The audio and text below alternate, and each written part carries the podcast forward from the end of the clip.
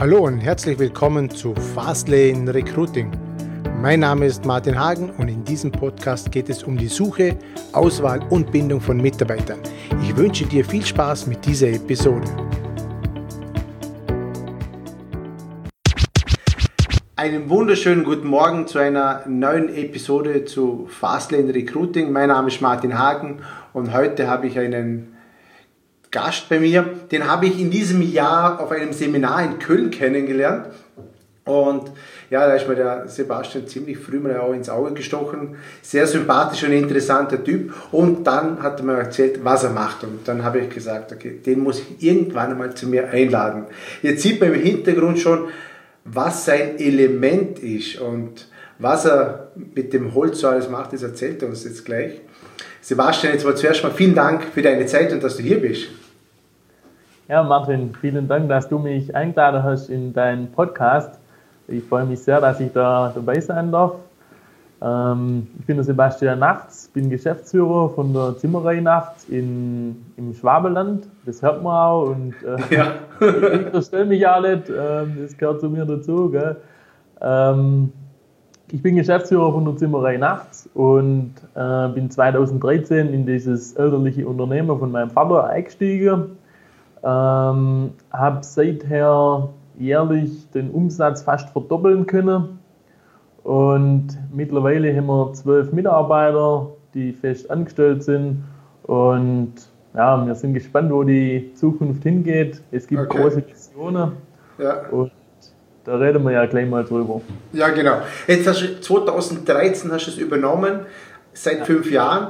Jetzt, wie alt bist du? Also jetzt man so, so alt bist du noch nicht. Wie lange machst du das schon?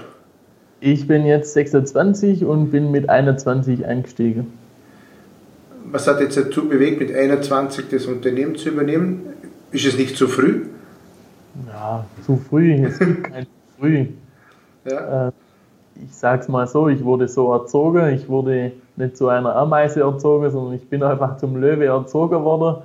Und mhm. ähm, ja, mm, mich hat das einfach bewegt. Es hat da äh, Gründe gegeben, da ich einfach gesagt habe, so, ich will jetzt was erreichen und ich will jetzt nicht hier der kleine Mann bleiben, sondern ich will jetzt Attacke machen und ich will jetzt das und ich will jetzt das und ich will jetzt das. Weil es gibt ja keine bessere Möglichkeit, das zu tun, als wenn man jung ist. Mhm. Und es ist so, ich investiere täglich ca. 12 bis 14 Stunden, sechs Tage in der Woche hier mhm. in diese Firma. Und wenn du mal 50 bist, hast du keinen Bock mehr auf das. Mhm. Und deswegen besser früher als spät. Deswegen gibst du jetzt Gas, dass du später ruhiger ja. hast. Wenn, wann, ist eigentlich das, wann ist es festgestanden, dass du den Betrieb mal übernimmst oder dass du in diese Position selber gehst? Stand das schon früh fest? Heißt es schon, war es schon als der kleine Sebastian, war der damals schon mit sechs, sieben, acht, neun Jahren schon ein Leader irgendwo vorne rangeht? Ich sag mal, der Sebastian war so mit sechs, sieben, acht Jahren ähm, ein ganzer Vater. Äh, er ist ja auch mit der Zimmermannshose rumgelaufen, wie der Vater halt auch. Ja. Und, und, so hat sich dann mein Weg entwickelt. Leader war ich damals definitiv noch keiner. Das hat sich erst dann das wollte ich auch nie werden. Ich wollte einfach nur mein eigenes Ding auf die Beine stellen und mein eigenes Ding machen. Mir war das nie bewusst, dass ich irgendwann mal Leader bin und Führungsperson und hier dementsprechend Verantwortung kriege. Das war mir nie so bewusst. Ich wollte einfach nur mein eigenes Ding machen. Mhm. Okay. Und das hat sich dann einfach so ergeben aufgrund von der Erziehung, dass du einfach dann in diese Leaderrolle reingewachsen bist? Ich, ja, das könnte man so sagen. Das hat sich einfach so ergeben, genau. Ja. Okay, wenn wir jetzt mal so an die Anfangsjahre zurückdenken, also 2013 hast du das Ganze übernommen. Was waren jetzt am Anfang so die Herausforderungen für dich als junger Unternehmer, wenn du denkst, wenn jetzt da jemand zuhört, wo selber jung Unternehmer ist, was waren so die ersten zwei, drei Jahre? Was waren auch die großen Herausforderungen? Was, war, was würde ich jetzt anders machen zum Beispiel? Im Nachhinein?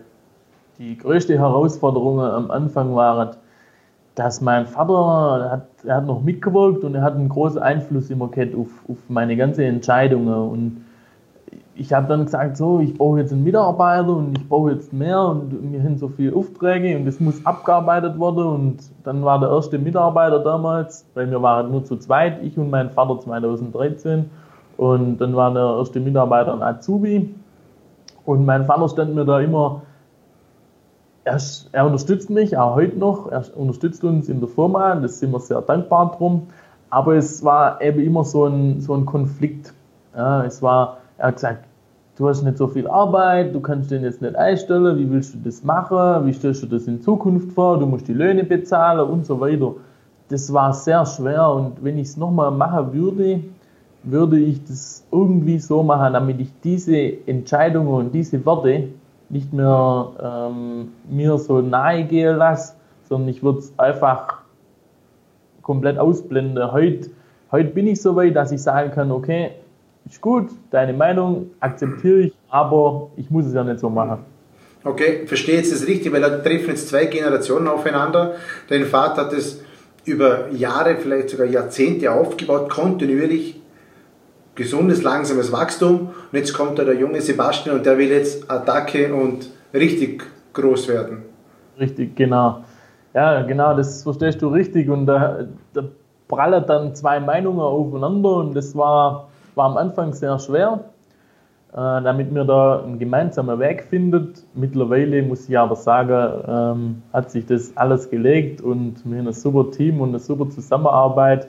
Mein Bruder ist auch mit ins Unternehmen eingestiegen ähm, leitet jetzt mit mir zusammen die Firma.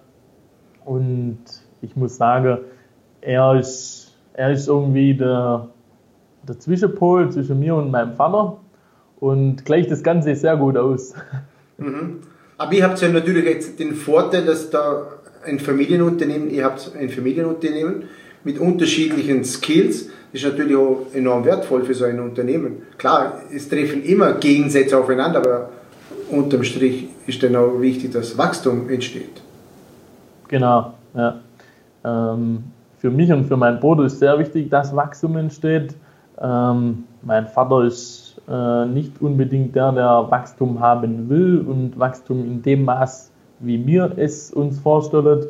Ähm, wir möchten bis 2030 500 Ökohäuser bauen. Das bedeutet, das sind ungefähr 70 Ökohäuser im Jahr. Ähm, jetzt gerade sind wir so bei drei bis fünf Häuser pro Jahr und das ist halt noch enorm wenig im Vergleich zu dem, was wir erreichen möchten. Und wenn wir das jetzt nicht zeitnah schnell aufbauen können, dann platzt unser Ziel und ähm, mhm. das soll definitiv nicht so sein. Wie viele Leute braucht man, um diese im Jahr 50 Häuser zu bauen? Mal Im Jahr 50 bis 70 Häuser, mh, 300 Mitarbeiter. Und, mhm, also, und jetzt steht es bei wie viel? Zwölf. Zwölf. Das heißt, ihr sucht richtig viele Mitarbeiter und da steht genau. jetzt vor richtig großen Herausforderungen. Jetzt stellt sich mir jetzt die Frage, wie macht ihr das? Was wie? sind jetzt die nächsten Schritte? Also wir machen das so, dass wir ähm, das Unternehmen so aufstellen, damit überall Systeme da sind, in denen Systeme jeder Mitarbeiter arbeiten kann.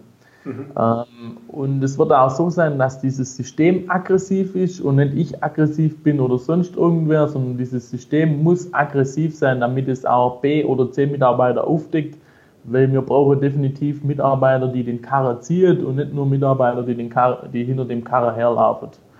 Mhm. Und also das ist die Systeme einführen, verbessern, modifizieren, das ist ein jetzt gerade ein aktueller Schritt, den wir vor, vornehmen. Mhm. Ähm, und die Mitarbeiterfindung. Da sind wir eben sehr stark in die sozialen, soziale Medien vertreten. Wir haben sozusagen oder möchten, bauen gerade eine äh, Mitarbeiterkultur auf, damit sie unsere Mitarbeiter, neue Mitarbeiter werben. Mhm. Äh, wir geben unsere Mitarbeiter sehr viel. Für die Handwerksbranche gibt es bei uns zum Beispiel jährlichen Betriebsausflug es gibt einen wöchentlichen Obstkorb, damit sich unsere Mitarbeiter auch vernünftig und gesund ernähren und ähm, dadurch Krankheiten und ja, kleiner Schnupfer oder sonst irgendwas einfach auch vermieden werden kann durch die gesunde Ernährung. Ähm, ja, hauptsächlich neue Mitarbeiter findet man aber wirklich über die sozialen Medien. Ähm, ein Post, neues Video, dass wir Mitarbeiter suchen oder sonst irgendwas, bringt uns in der Regel ähm, zwei bis drei Bewerbungen. Mhm. Und wir haben auch äh, Kurzbewerbung quasi gemacht über unsere Homepage. Ähm, er trägt da kurz seine Kontaktdaten und so weiter. Wir nehmen dann Kontakt auf und machen ein Bewerbungsgespräch und dann stellen wir den Mitarbeiter in der Regel ein. Er muss aber natürlich zu unserer, ähm, zu unserer Unternehmensphilosophie und zu unseren stehenden Mitarbeitern muss er dazu, dazu passen und dann stellen wir Mitarbeiter in der Regel auch ein. Okay, jetzt wo ich auf der Homepage war und habe das Ganze auch in den sozialen Medien bei euch ein bisschen mitverfolgt, Jetzt geht es ja schon auf Berufsweltmeisterschaften. Das bedeutet, ihr bildet selber Lehrlinge aus, geht auf Berufsweltmeisterschaften und da habt ihr schon die ersten Erfolge erzielt. Genau, richtig. Kannst du mal dazu was erzählen, wie das funktioniert? Was ist da alles passiert? Wo wart ihr da? Also das ist ja folgendermaßen, wenn man zur Berufsweltmeisterschaft, beziehungsweise jetzt vergangen ist erst die Europameisterschaft, es ist so, dass man erstmal ähm, startet mit der Ausbildung, ganz normal. Dann muss man die natürlich sehr gut abschließen als Innungsbester. Dann mhm. geht es weiter in die Kammer, in den Kammerbezirk. Dann muss man Kammersieger werden. Danach geht es auf Landesebene, Baden-Württemberg. Dann musst du der beste Zimmerer aus Baden-Württemberg sein. Und dann geht es zum Bundesleistungswettbewerb. Und im Bundes Bundesleistungswettbewerb wird dann ähm, Modelle gemacht von Zimmerer, mhm. von 16 Zimmerer, damit jedes Bundesland in Deutschland dort vertreten ist. Und da geht es dann wirklich auf Millimeterarbeit, halbe Millimeterarbeit sogar. Und so komplizierte Sachen, wenn ich ehrlich bin, ich persönlich würde es nie hinkriegen. Mhm. Ich würde es nie hinkriegen. So, so herausfordernde ähm, Modelle werden dort gebaut. Und wenn du dann jetzt Bundessieger wurdest, mhm. dann geht es weiter in den Nationalteam. Ähm, in der Regel gibt es von jedem Handwerksberuf eine Nationalmannschaft, ein Nationalteam. Und so ist jetzt unser Lukas in die Zimmerer Nationalmannschaft dann gewechselt und ja. konnte mit der Zimmerer Nationalmannschaft ähm, an den Euroskills, also an den Europameisterschaften teilnehmen. Und das war dann ja sogar noch ein sehr guter Erfolg dort, den er dort äh, eingefahren hat mit, ähm, mit der Bronzemedaille mhm. in, wow. in der Einzelwertung und der Goldmedaille in der Teamwertung. Und ja, dieses ganze Spektakel hat dieses Jahr in Luxemburg stattgefunden. Mhm. Und wir sind dann da, paar, paar von unseren Mitarbeitern und ich, wir sind dann dort hingefahren und haben dort äh, einfach mal geguckt, wie das ganze Ablauf war. Für uns neu, haben wir selber auch noch nie erlebt und war wirklich sehr, sehr interessant und wir haben dann danach auch ordentlich unseren Europameister gefeiert. Jetzt diese, diese Wettbewerbe sind auch Zeitvorgaben. Du musst, das wird ja unter Druck gearbeitet. Also ich habe nicht einfach eine Woche Zeit, sondern da kommt jeder in Stress, denke ich mal, oder? Da kommst du, also wenn du da teilnimmst, ähm, damit du überhaupt dort teilnehmen kannst, musst du psychisch dementsprechend fit sein, weil es wird ein enormer Druck auf dir lasten. Du kannst dir das vorstellen, wie wenn ein Fußballer im, im Stadion ist. Ähm, es sind 300 Leute drumherum, beim Fußballer sind es natürlich immer mehr, aber bei den Berufsskills oder bei Europameisterschaften, ähm, da ist es so, dass ca. 300 Leute ständig um dich rum sind und, und es in der Messehalle stattfindet. Ja. Du hast einen Zeitdruck, in dem du dieses ganze Modell dann fertig kriegen musst und es ist verdammt hart. Es ist nicht einfach nur so zack, sondern es, es gehört was dazu, wenn man da hinkommen will. Also du würdest sagen, dort sind wirklich die Besten der Besten.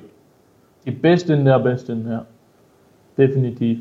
Jetzt so rein aus Interesse, aus welchen Ländern kommen noch gute Zimmerer? Wir wissen jetzt mal da aus Baden-Württemberg kommen gute. und, von wo kommen, und von wo kommen noch gute? Was sind so die, die Zimmerer- oder Holzbaunationen?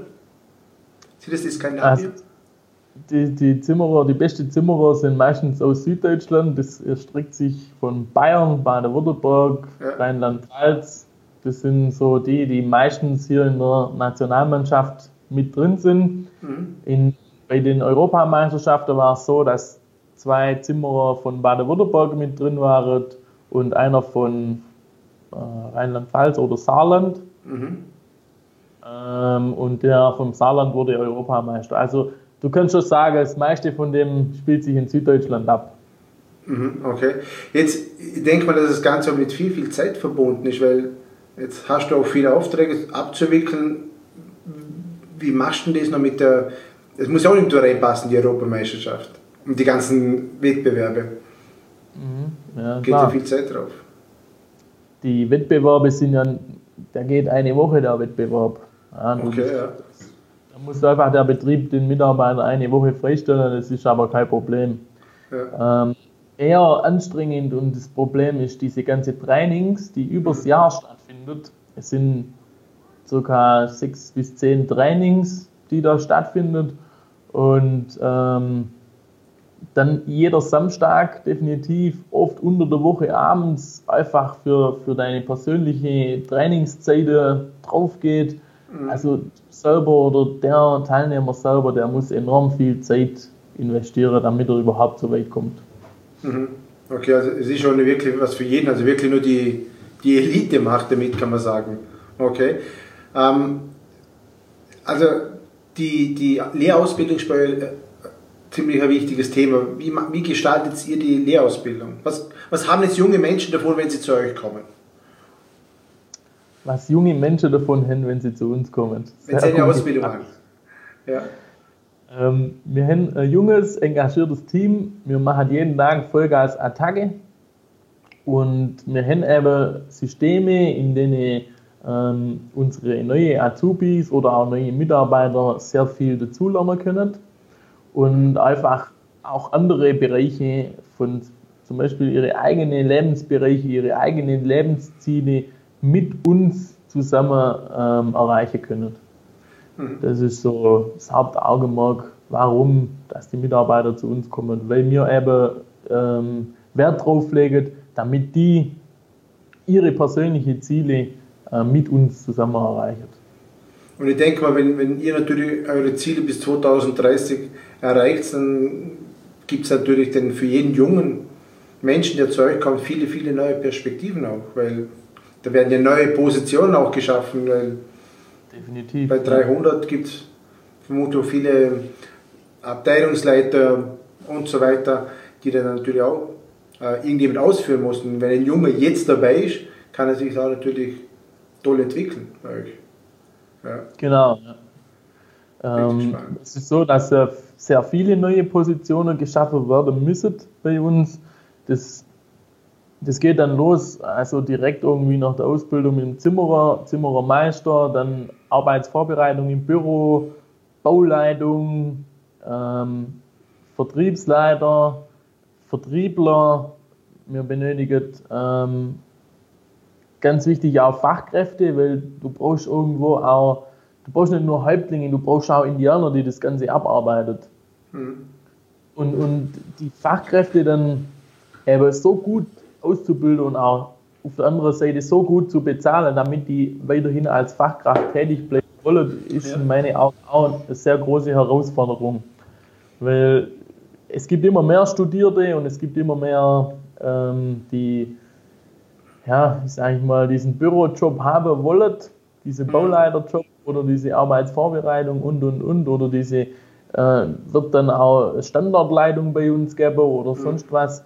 Ähm, für diese Jobs mache ich mir am wenigsten Sorgen. Ich mache mir mehr Sorgen darum, damit einfach auch die Indianer da sind, die dann diese 70 mhm. Häuser bauen. Okay, wenn wir jetzt mal eben die Indianer, äh, wenn wir jetzt mal, also deine Wahrnehmung am Markt, was ist deine Wahrnehmung, was wollen die jungen Menschen, wenn du jetzt mit den jungen Menschen sprichst, die sich bei dir bewerben um eine Lehrstelle oder wie auch immer, wie ist es bei euch, wie ist deine Wahrnehmung, was wollen junge Menschen? Junge Menschen wollen immer mehr sich selber verwirklichen. Wenn ich dran denke, wie das bei mir war, ich wollte Ausbildung, ich wollte Geld für Mofa, ich wollte mhm. Geld für Auto, das waren so meine Ziele. Aber heute ist es, es hat sich gewandelt und, und die jungen Leute wollen sich selber verwirklichen. Mhm. Und ähm, das ist natürlich bei uns aber sehr gut möglich, weil wenn jeden Tag ein Haus entsteht, ein Dachstuhl entsteht, wenn du handwerklich was erschaffst, dann kriegst du dieses, diese positive Bestätigung, ja, du hast heute was geschafft, du hast dich heute selber verwirklicht, das hast du gemacht und du kannst mhm. mit deinen Kindern durch die Straße fahren und sagen, guck, das ist ein Nachtshaus, das habe ich gemacht. Mhm. Und, und, dadurch hast du eben auch diese Selbstverwirklichung. Ja. ja. ja eine tolle Möglichkeit für junge Menschen.